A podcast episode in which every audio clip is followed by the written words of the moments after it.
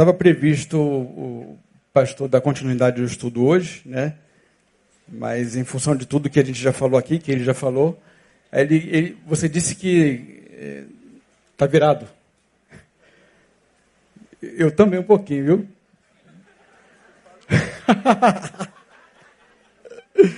Depois da informação que ele me deu, eu não vou estar não. É, Deus, é, Deus é bom, né?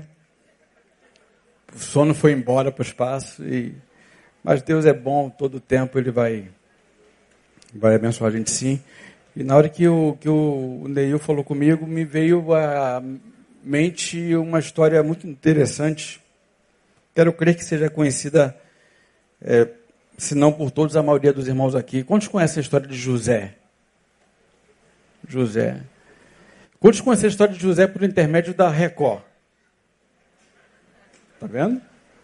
Aí, de alguma maneira, você foi alcançado. É, José, a história dele começa em Gênesis 37 e vai até 45.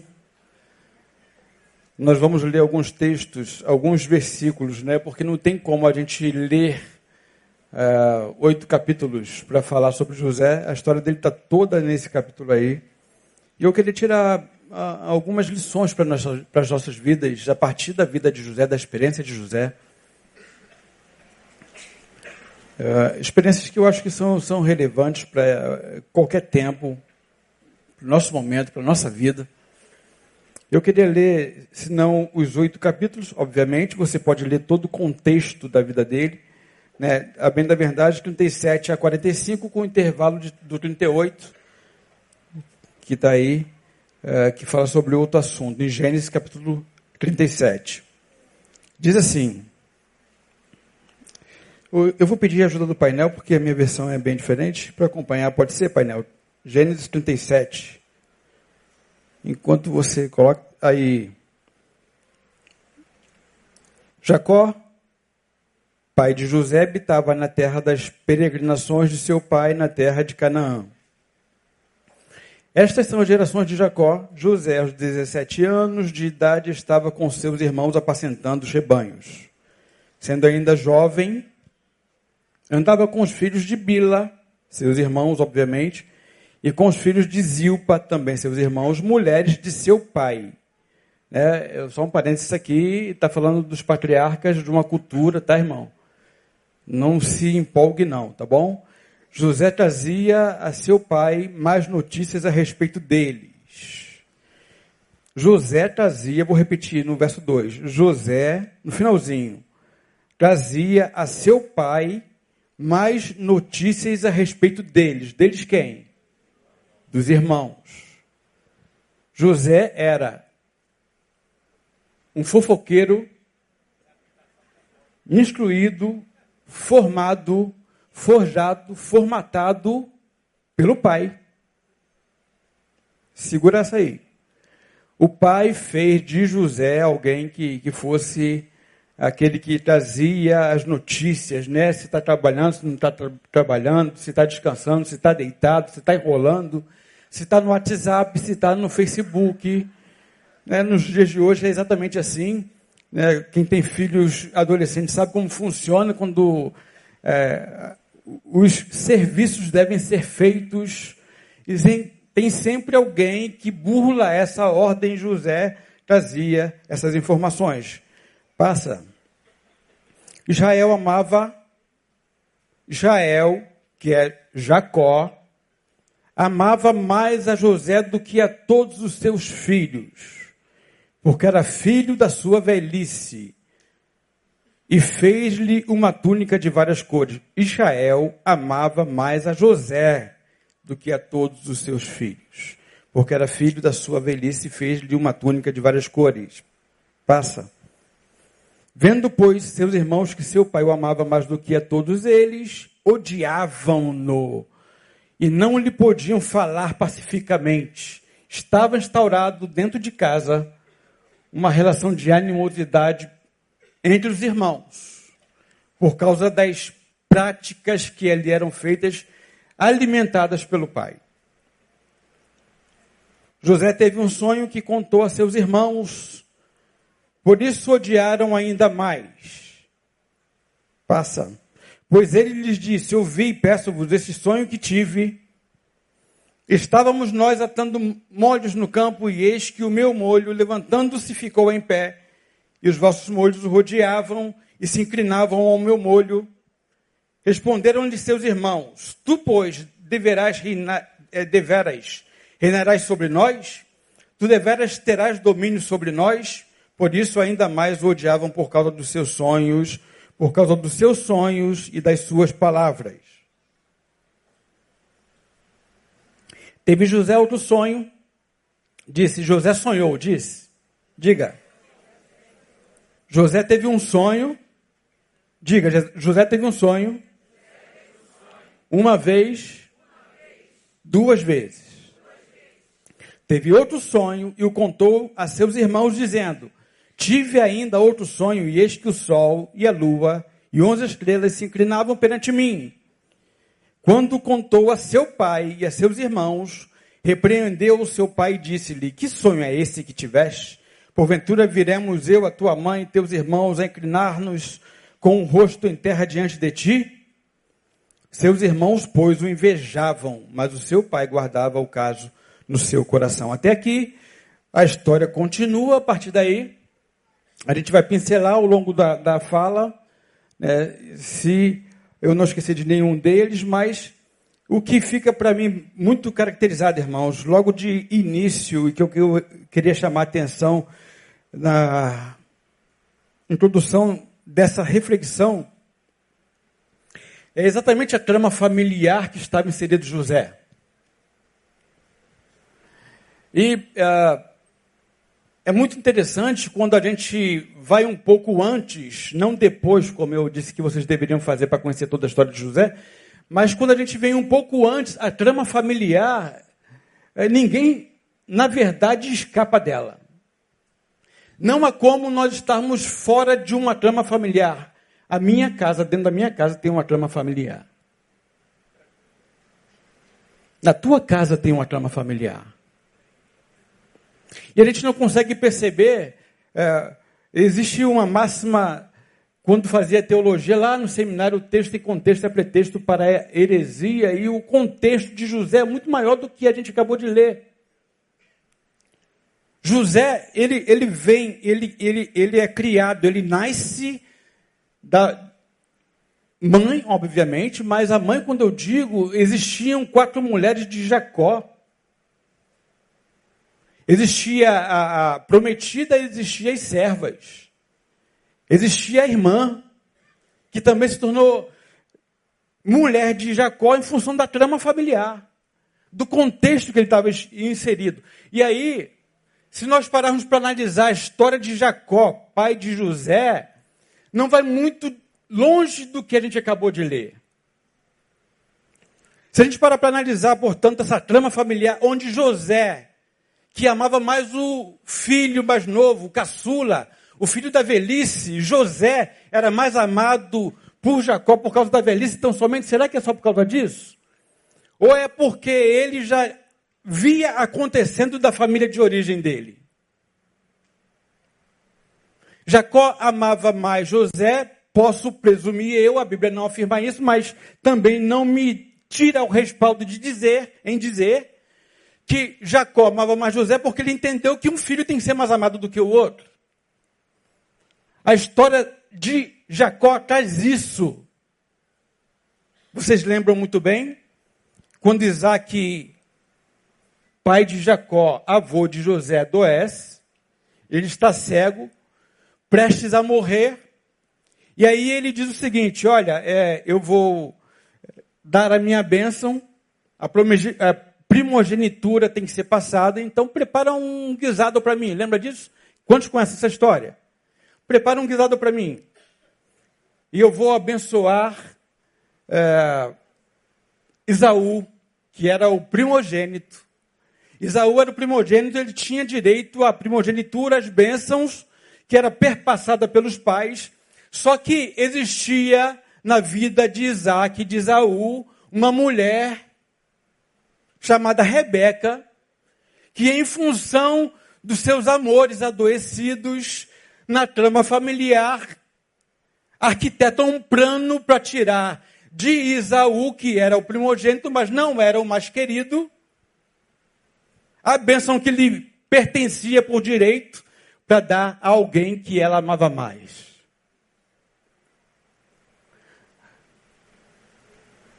A trama familiar na qual nós estamos, muitas vezes adoecemos os nossos filhos. Não é o tema pelo qual eu vou passar, mas eu queria chamar a atenção para que você pensasse exatamente no que você tem vivido dentro da sua casa.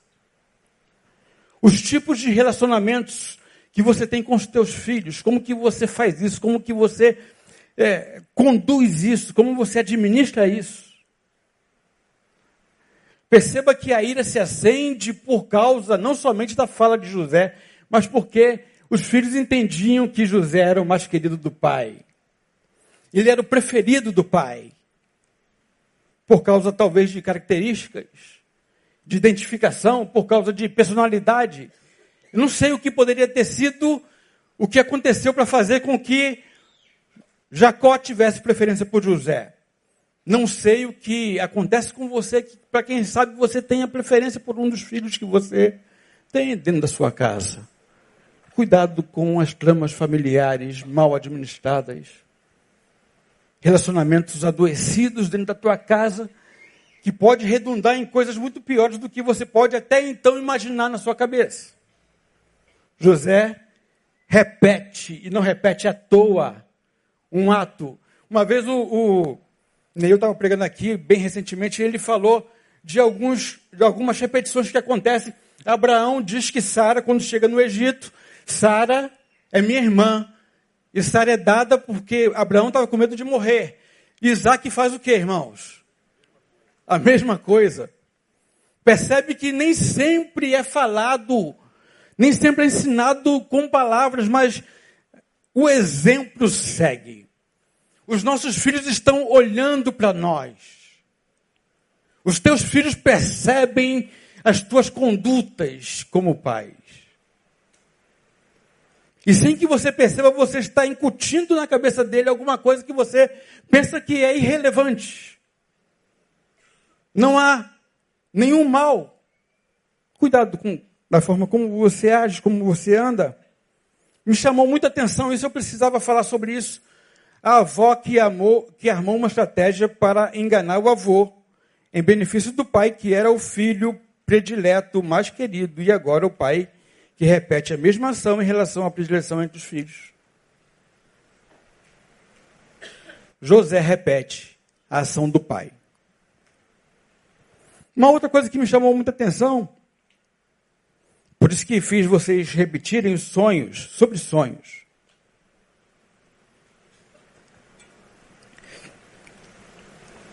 José sonha, talvez na inocência de compartilhar. Quantos aqui já ficaram impressionados com o sonho que teve? Tem gente que não esquenta a cabeça com isso. O sonho ele, ele tem várias vertentes que possam explicá-lo, não há uma definição exata.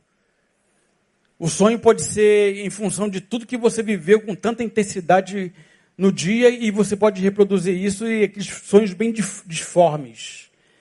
Mas eu, eu entendo que Deus também fala por intermédio de sonhos. Quantos já ouviram Deus falar por sonhos aqui? Levanta a mão. E se concretizou de fato porque era Deus falando, não era a tua psique, não era a tua intenção, não era uma sugestão, mas era Deus falando. Acontece. E aí o que me chama a atenção é o seguinte: José tem um sonho. E o sonho dele é um sonho meio, meio assim, e os fechos que se dobram, e depois é, é, acontece novamente. Quando eu estava pensando nesse texto, nas aplicações dele, uma coisa que me veio ao coração é: nem todo sonho, porque o que eu estou falando aqui é, é acerca dos sonhos de Deus, os sonhos de Deus não morrem jamais em nós, a despeito de tudo que possa acontecer com a gente, os sonhos de Deus não morrem. Os sonhos de Deus vão permanecer e vão se cumprir com toda certeza. Mas o que é, eu entendo lendo esse texto é que nem todo sonho é compartilhável. Nem todo mundo está em condições de ouvir aquilo que Deus há de fazer na sua vida. Quando você tem um sonho que você sabe que é de Deus, cuidado com quem você compartilha.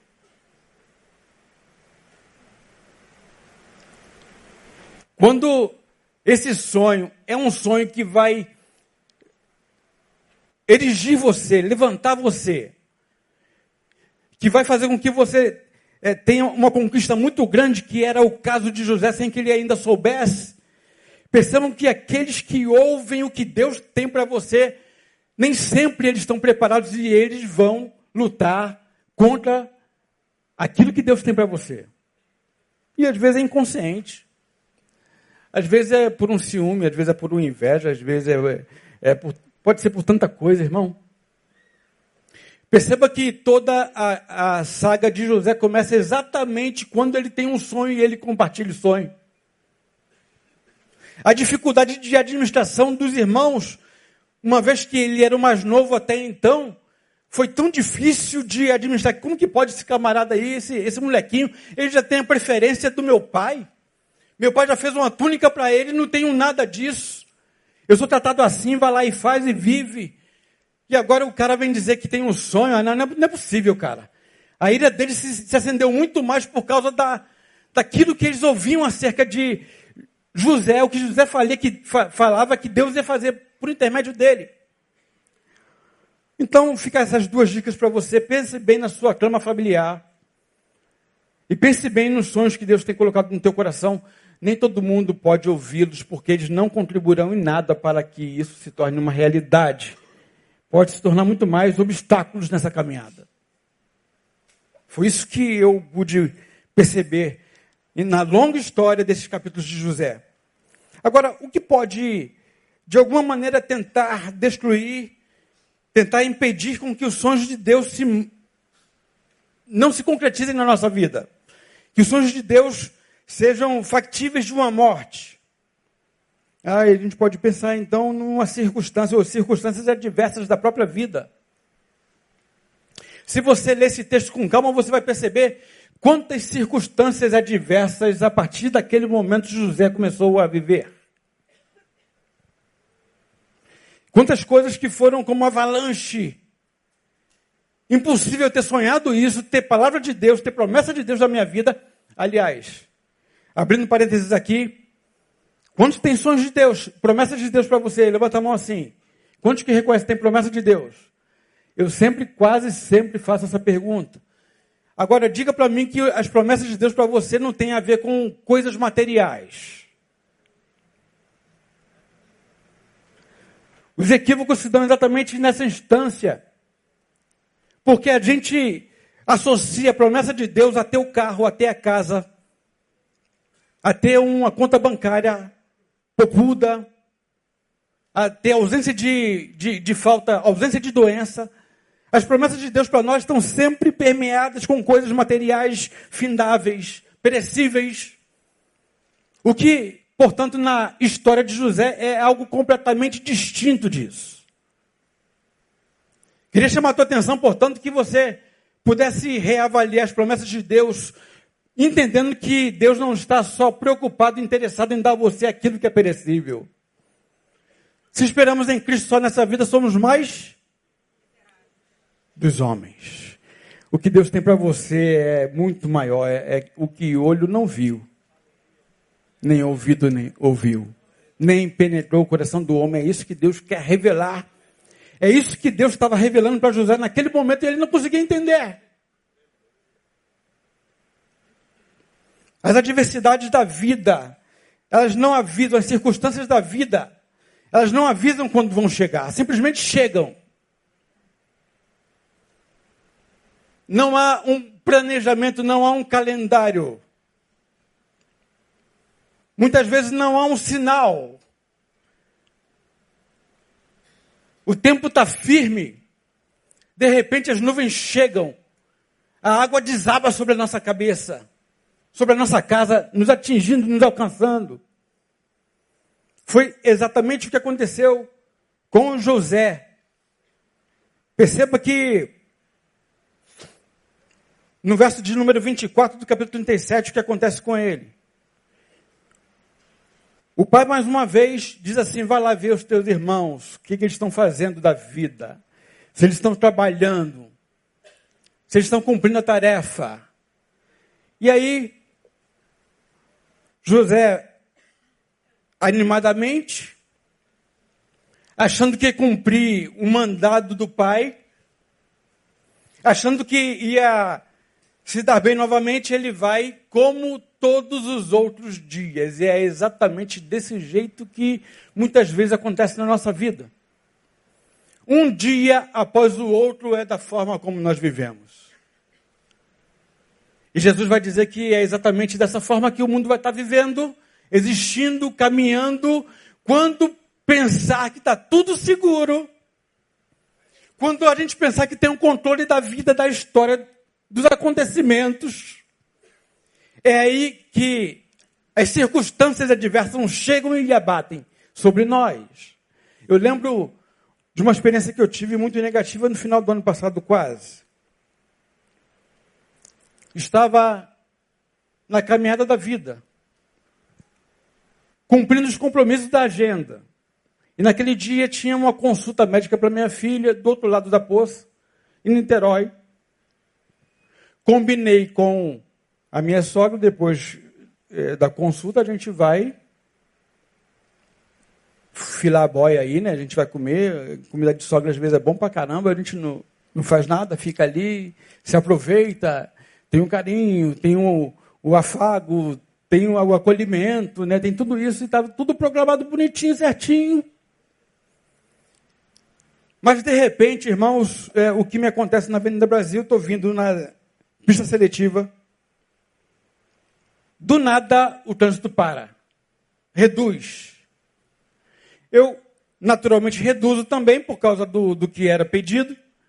Quando eu olho pelo retrovisor, eu falei, não estou acreditando. O caminhão foi tornando-se cada vez maior, maior, maior, maior, foi chegando, chegando, chegando, chegando, chegando. Eu falei, não estou acreditando. E olhando pelo retrovisor sem saber o que fazer, com a família toda dentro do carro. Eu falei, não estou acreditando nisso, Senhor, tem misericórdia. Daqui a pouco, bom! Quando eu olho para trás do carro, o caminhão dentro do carro. E aí tinha uma ação militar ali na hora, e vieram os PMs, olhou e tal, minha filha ficou atônita assim atrás, sem, sem, sem saber o que fazer, o que tinha acontecido, e aí o PM vai só dizer o seguinte, aconteceu alguma coisa, está todo mundo bem? Por favor, puxa o carro ali para o lado. Acione o reboque. Se quiser, liga, liga para o batalhão, faz o BRAT, ou então vai para casa e faz pela internet. É assim que hoje acontece.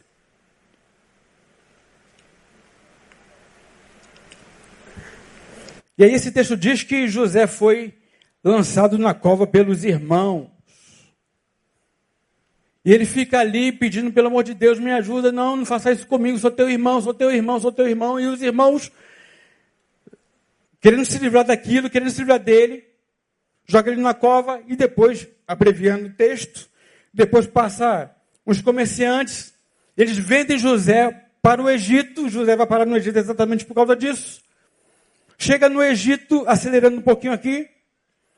José vai parar na casa de quem, irmãos? Quem conhece a história? de Potifar.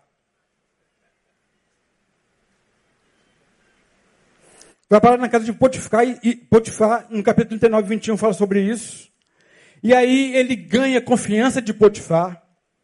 Ele cuida da casa de Potifar.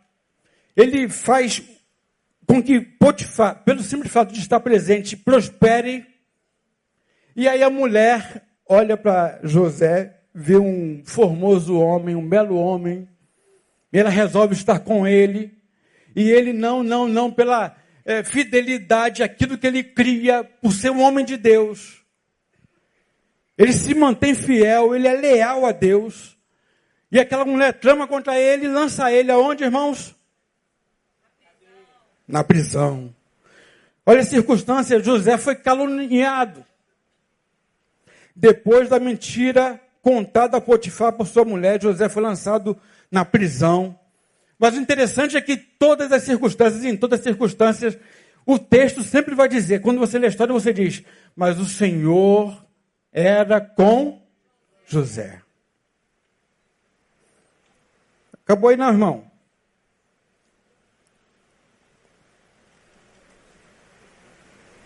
Depois de tudo isso, ele está na prisão. Foi jogado na prisão. E aí, no 39, 29, vai falar sobre isso. O interessante é que José não se permitiu se deformar em, fu em função das circunstâncias adversas que ele vivia. Quantas vezes nós somos chamados, convocados, impelidos a nos deformarmos em função daquilo que a gente vive no dia a dia? E que aquela promessa que a gente disse ter de Deus fica tão distante como se Deus tivesse mentido. Talvez você não vá parar numa cova, você não vai parar numa prisão, você não vai sofrer calúnia, mas é bem provável que talvez você esteja passando por outras questões, como, por exemplo, um desemprego que surge do nada. Um acidente que aconteceu comigo, como que se vem do nada. De repente, circunstâncias adversas que te alcançam, possa ser uma doença inesperada, da qual você sequer pudesse imaginar que por ela seria alcançado. Ou quem sabe, talvez, uma circunstância adversa possa ser a descoberta de que o teu filho está envolvido com drogas. E todas essas coisas nos fazem desabar. E muitas vezes deformam em nós o caráter, aquilo que Deus queria que nós fizéssemos e fôssemos. Interessante é que José passou por tudo isso, mas ele não se deformou. História linda de José. José não se deformou. Agora, pode ser talvez que não as circunstâncias te tirem do caminho que Deus quer para receber a promessa de Deus sobre sua vida, mas pode ser pessoas. Algumas pessoas que nós encontramos na caminhada. E pessoas muitas vezes tão próximas. Os irmãos de José eram pessoas próximas a ele, sangue do sangue, crescidos juntos, criados juntos. Estava ali, jogando bola de gude, batendo papo, conversando sobre muitas coisas. De repente, um amigo, pessoas que sentem inveja de você, possam ser pessoas que, que vão influenciar, contribuir para que você não alcance o que Deus tem para você, desvirtuam você do caminho que Deus tem para você, das promessas que Deus pra você, tem para você, do sonho que Deus colocou no teu coração. Pessoas invejosas, todos nós, em algum momento, nos encontramos com elas. São inevitáveis que assim seja, é mistério que seja dessa forma. Veja que José encontrou uma mulher de Potifar, um tipo de pessoa que só quer se aproveitar de você, só quer angariar de você, usufruir de você, literalmente. Você, menina jovem, que muitas vezes por demonstrar ou, ou para que é, possa demonstrar o amor que você tem pelo seu namoradinho, ele te pede uma prova de amor. Quer usufruir, quer sugar você para depois largar. Pessoas que querem usufruir. Olha a mulher de Potifar aí que está pelo mundo afora. Estamos rodeados de mulher de Potifar. Vou pedir para você olhar para o lado, não. Porque elas não estão aqui, elas estão lá fora. Outro tipo de pessoa o copeiro. O copeiro foi um preso que José encontrou na prisão. E aí, ah, estava ali preso porque pisou na bola, tinha um, um, outro lá que era o padeiro, e aí ele tem um sonho, José decifra o sonho dele, e ele diz assim: quando eu sair daqui, se, se cumprir o que você sonhou, o que você interpretou, eu vou lembrar de você, eu vou falar de você para Faraó, eu vou fazer menção de você, que você foi um homem bom na minha vida. O copeiro precisava de José naquele momento, precisava ser acolhido, abraçado precisava ser é, restaurado na, na queda dele. E aí, quantas pessoas que você conhece, que passou pelo teu caminho, passou pela tua vida, que usufruíram de você, que tiveram você como esteio, como, como firmeza, como rocha, alguém que amparava, alguém que aconselhava, alguém que ajudou de todas as formas, e agora essa pessoa esqueceu de você, porque está bem na fita. Tipo de pessoas que vão nos circundando e que nos afastam, querendo matar os sonhos de Deus em nós. Mas o interessante é que José não se deixou corromper, ele não se tornou igual.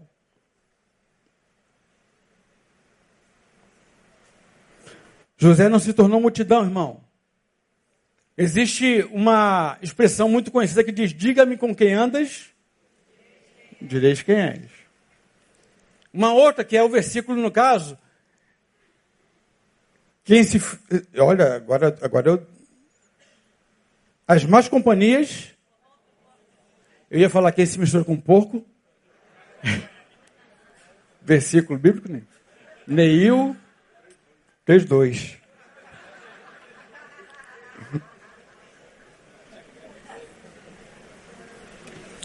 José se manteve íntegro, irmão. José não se tornou multidão. A multidão fica sem rosto, sem gosto, sem voz, sem vez. Você não precisa se tornar igual àquele que te fez essas coisas.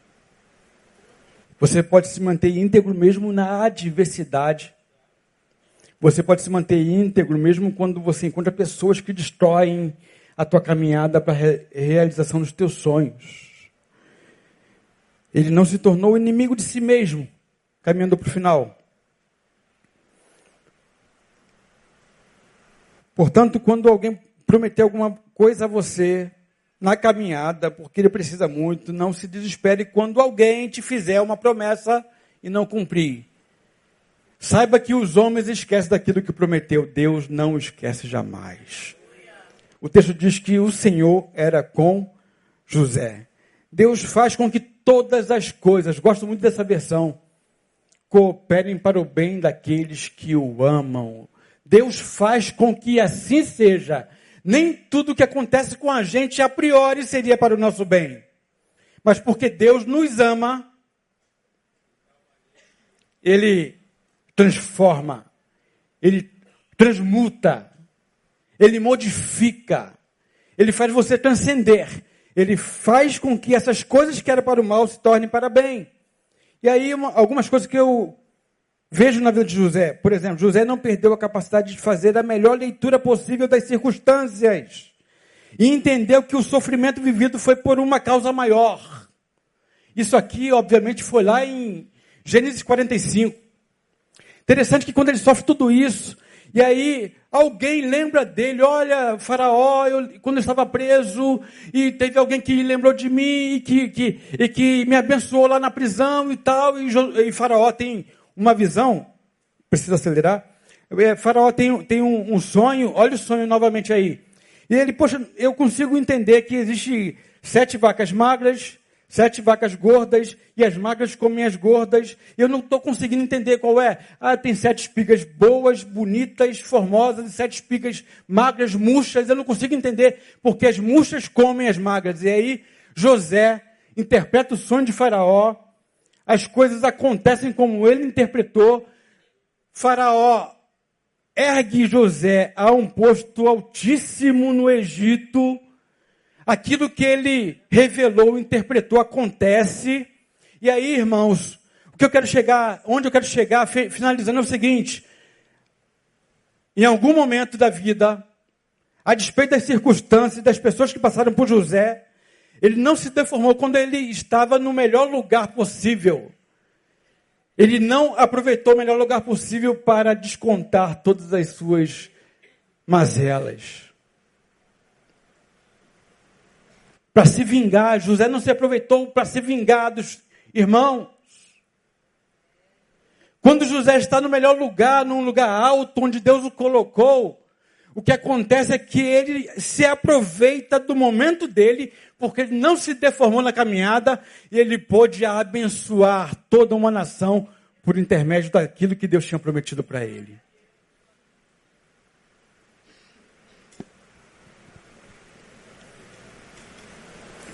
Os irmãos atônitos, quando descobrem que José está vivo, apavorados, e agora tem misericórdia de mim, porque ele era um governador, ele era autoridade. E aí ele, ingênuo no plano lá para chamar toda a família, ele diz assim: não, não, não. Você está equivocado. Perdão, José, porque a gente vendeu você e você foi parar no Egito. Não, você, você está completamente equivocado acerca da vida. Os teus olhos estão completamente embotados. E os olhos embotados nos impedem de ver a glória de Deus sobre nós. Porque a presença de Deus em nós e conosco não se dá somente por causa da ausência das dificuldades. Não é só quando a gente sente Deus. Não precisamos sentir, precisamos saber que Ele está conosco. Talvez quando José estava na prisão, estava na cova, quando ele estava sendo caluniado, ele não tenha sentido, se arrepiado, gluído, rolado, dado cambalhota, nada, nada disso, mas ele sabia, o Senhor tem algo muito maior para mim e eu vou estar crendo na promessa dele para minha vida. Os meus olhos não estão embotados, eu consigo perceber que quem fez a promessa a mim é fiel para cumprir. Ele diz: Não, não, não, não, você está enganado. Não, mano, mano, mano do coração, saiba de uma coisa. O Senhor, põe aí painel, 45, 5, para a gente finalizar. Agora, pois, não vos entristeçais, nem vos aborreçais por me haverdes vendido para cá, porque para preservar a vida é que Deus me enviou adiante de vós. José entendeu que a promessa de Deus para ele não estava em berço esplêndido, no oásis, com água fresca. Nem sempre as adversidades da vida servem para nos destruir, irmãos. Mas muitas vezes para fazer apontamento a nós e nos levar a lugares muito maiores. Nem sempre as adversidades que se abatem sobre a nossa vida nos alcançam para nos destruir, mas para fazer apontamento do que Deus quer para nós, que é muito maior. E José só pôde fazer essa leitura porque ele tinha um entendimento muito mais amplo, muito mais alto. Ele não vivia pela repetição. E que interessante que ele, quando perdoa os irmãos, ele quebra um ciclo. Se você lê o Gênesis até 37, é um, um, quê de, de, de manipulação, de golpe, de mal, de, de, de revolta, de vingança, de ódio. E José aqui está dizendo o seguinte: eu estou quebrando esse ciclo. Daqui por diante a minha família será diferente. A minha vida será diferente. Ele era de princípios, ele era de valores, ele era de Deus. Agora, foi tão profundo que José viveu no Egito, que depois de 400 anos da escravidão, quando há libertação por Josué, os ossos de José foram levados com o povo de Israel quando sai do cativeiro.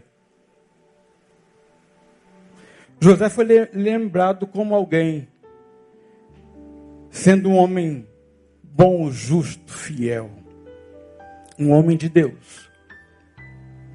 E aí eu finalizo a minha reflexão perguntando o seguinte para você: como é que você vai ser lembrado? Por tua família, por teus amigos, pela comunidade da qual você faz parte. Que os sonhos de Deus na sua vida não podem morrer jamais. Amém, queridos? Deus te abençoe e que possa aplicar no teu coração aquilo que Ele mesmo queira por sua própria vontade. Ele é o que convence o homem do pecado, da justiça e do juízo. Que Deus nos abençoe.